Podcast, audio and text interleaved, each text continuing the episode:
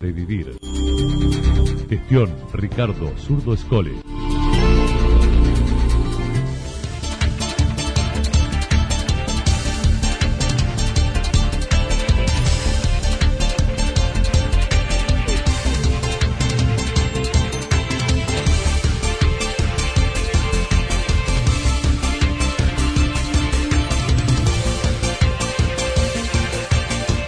A esta hora hacemos un repaso por la información regional a través de los títulos. Tercer hisopado y más investigación para el caso cero de embalse y de otros puntos.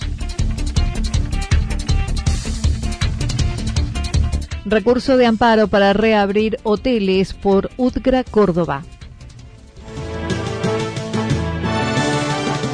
La actualidad en síntesis. La actualidad en síntesis.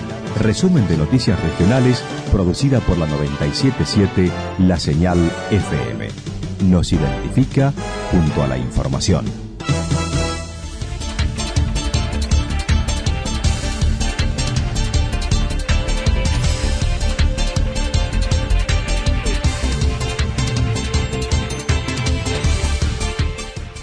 Tercer hisopado y más investigación para el caso de embalse y otros puntos. Ayer se dio a conocer a través de una conferencia de prensa en Embalse el resultado negativo del segundo hisopado del denominado caso cero de COVID-19 en Embalse y que condujo a la organización de un operativo en el que realizaron unas 60 muestras más de contactos estrechos. El director del Hospital Regional Eva Perón, referente y autoridad natural de Calamuchita, comentó. Investigando la situación ¿Qué ocurrió? Que eh, todo el operativo se inició a partir de una positividad un resultado a una persona que eh, voluntariamente, por supuesto, se acercó al servicio de salud de la Municipalidad de Envase, explicó su situación, a partir de ahí se genera toda una serie de acciones indicadas por el Ministerio de Salud de la provincia, que ustedes ya supieron, que se hizo toda una investigación el día viernes, un montón de investigación de contactos, el día sábado se hicieron las determinaciones en se hizo atado a los contactos estrechos, que significan los contactos estrechos, personas que habían estado con esa persona en una cercanía suficiente como para considerarlos contactos estrechos. Realizados todos esos, esos hisopados, fueron sábado y domingo a Córdoba, y eh, hubo más de 50 resultados en, en 24 y 36 horas de las determinaciones que fueron negativos de los contactos estrechos. Esto generó obviamente una duda respecto a, si se trataba de, una situación de un caso positivo y entonces consultamos al Ministerio de Salud y el Ministerio de Salud nos dijo que eh, continuáramos con toda la situación de investigación y de aislamiento de los contactos de precio, pero que estuviéramos a la persona que había tenido el resultado positivo. Según explicó el profesional, el resultado negativo de todos los contactos generó dudas, por lo que el Ministerio de Salud le pidió que estudiaran a la persona inicial, que fue negativa, y continuar con las medidas de investigación. Si el resultado era positivo, continúa con toda la situación exactamente igual.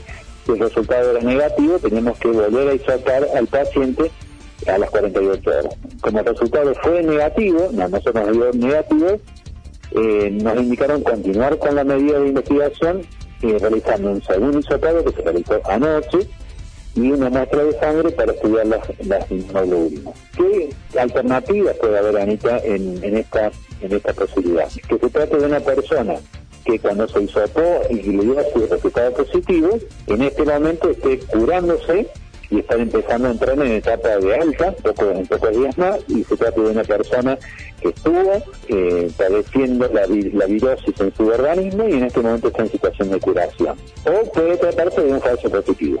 O sea, de una persona que eso existe, en las estadísticas existe un porcentaje de personas que dan positivo Ahora se aguarda el resultado del tercer hisopado y el análisis de una muestra de sangre que buscará sus anticuerpos.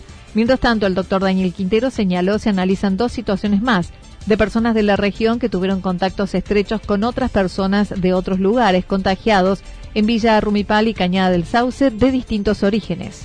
Eh, dos situaciones más en investigación que no tienen que ver con eh, personas digamos que son personas de nuestra región que han tenido contacto estrecho laboral o personal con casos positivos de otra región de otras regiones, uno de la ciudad de Corro y otro de, la, regional de Río Cuarto en la zona de Berparán. Entonces, estamos en, investigación de eso, nos han pedido desde los códigos correspondientes eh, nos han pedido que, eh, investiguemos y, que se hisopen a personas vinculadas a, estas ramificaciones de otras personas. Entonces, eh, en este momento se enviaron, esta mañana incluso se enviaron esas mismas muestras de personas de la región sur, de, nuestro departamento y de Virón Puntal, como usted me dice, el, dos personas. que Están, por supuesto, que tienen que cumplir aislamiento hasta que tengan ese resultado, en fin.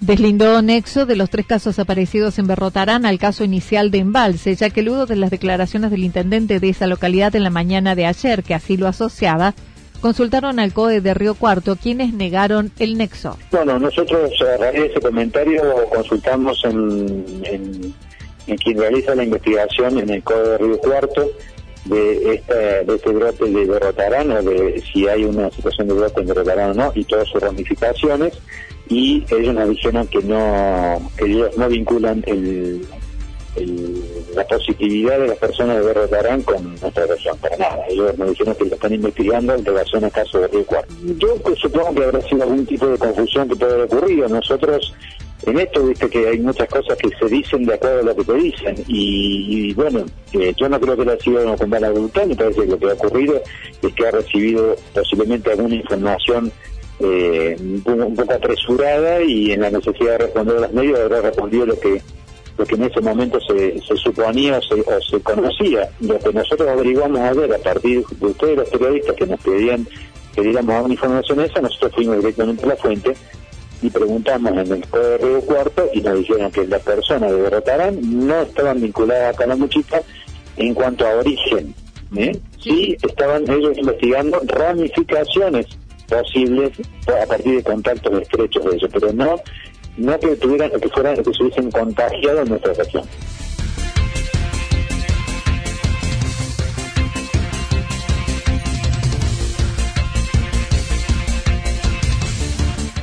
UDGRA Córdoba presentó un recurso de amparo para reabrir hoteles. El secretario general de UDGRA Sesional Córdoba comentó la situación por la que atraviesan los hoteleros de la provincia con cinco meses sin actividad por la pandemia, detallando el recorrido realizado con exposición en varios sectores y encuentros con responsables de los diversos estamentos. Preocupado realmente por, por la situación que estamos atravesando hace cinco meses ya de, de aislamiento y con una apertura mínima en nuestro sector y y hemos, nosotros como gremio hemos, hecho un largo recorrido tocando todas las puertas este, de los poderes del Estado. Empezamos con, notas que hemos presentado en el Ministerio de Desarrollo Social, en la Gobernación, con una movilización masiva que hicimos el día 10 de junio, donde más de 500 trabajadores gastronómicos fuimos al, al panel este, a entregar una nota, un pedido de audiencia al gobernador Schiaretti y, y exponiendo la, la difícil que ya para esa fecha los trabajadores no podían satisfacer sus necesidades básicas.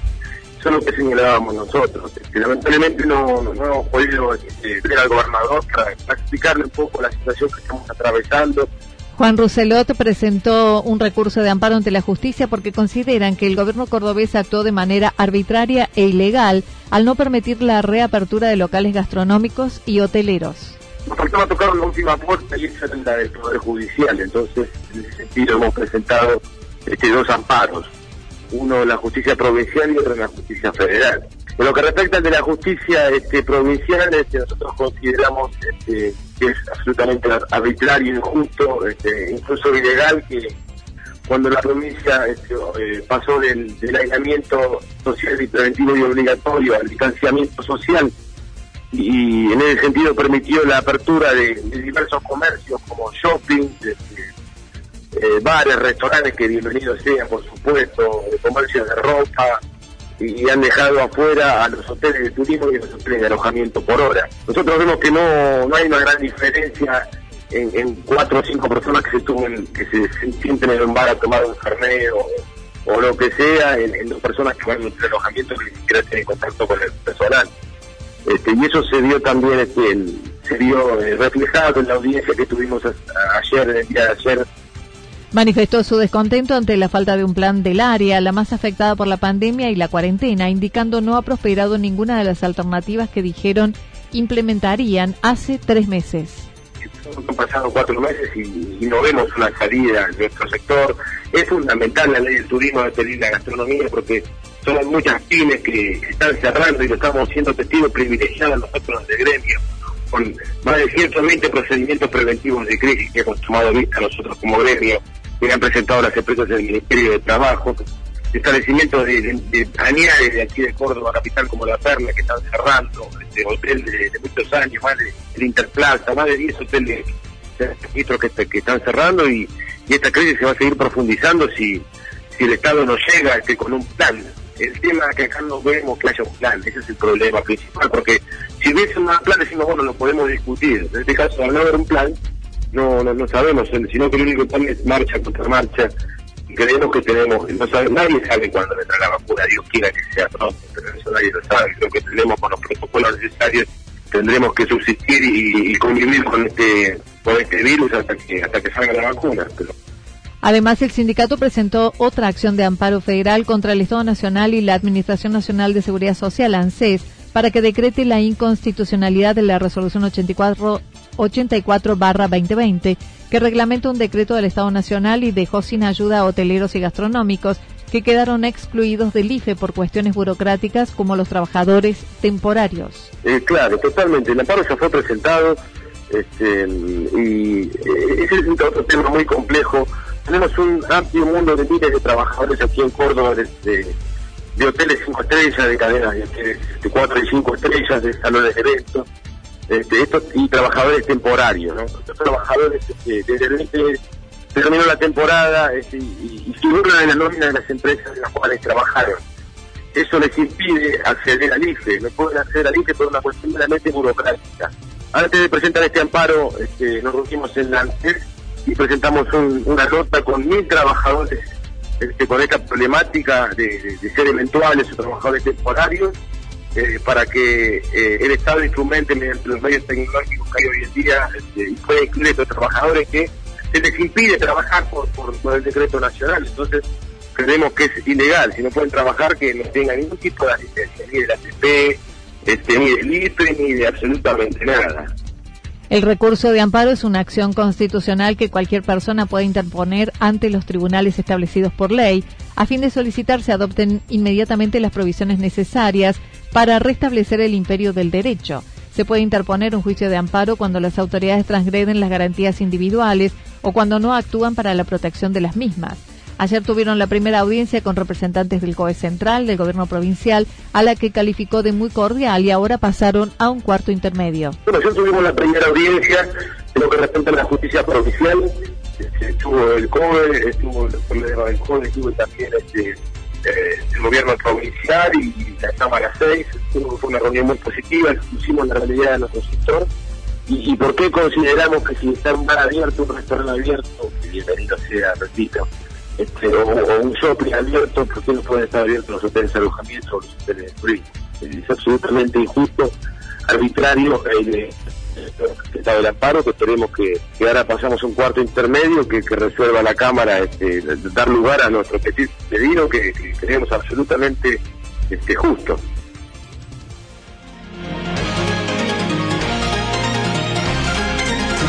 Toda la información regional actualizada día tras día. Usted puede repasarla durante toda la jornada en www.fm977.com.ar. La señal FM nos identifica también en Internet.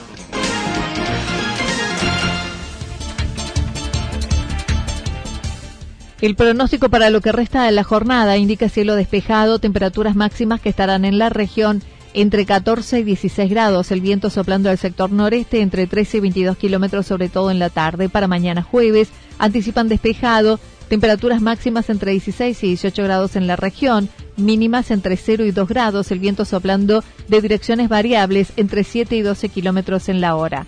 Datos proporcionados por el Servicio Meteorológico Nacional. Municipalidad de Villa del Lique una forma de vivir. Gestión Ricardo Zurdo Escole. Lo que sucedió en cada punto del valle. Resumimos la jornada a través del informativo regional en la 977 977 La Señal FM.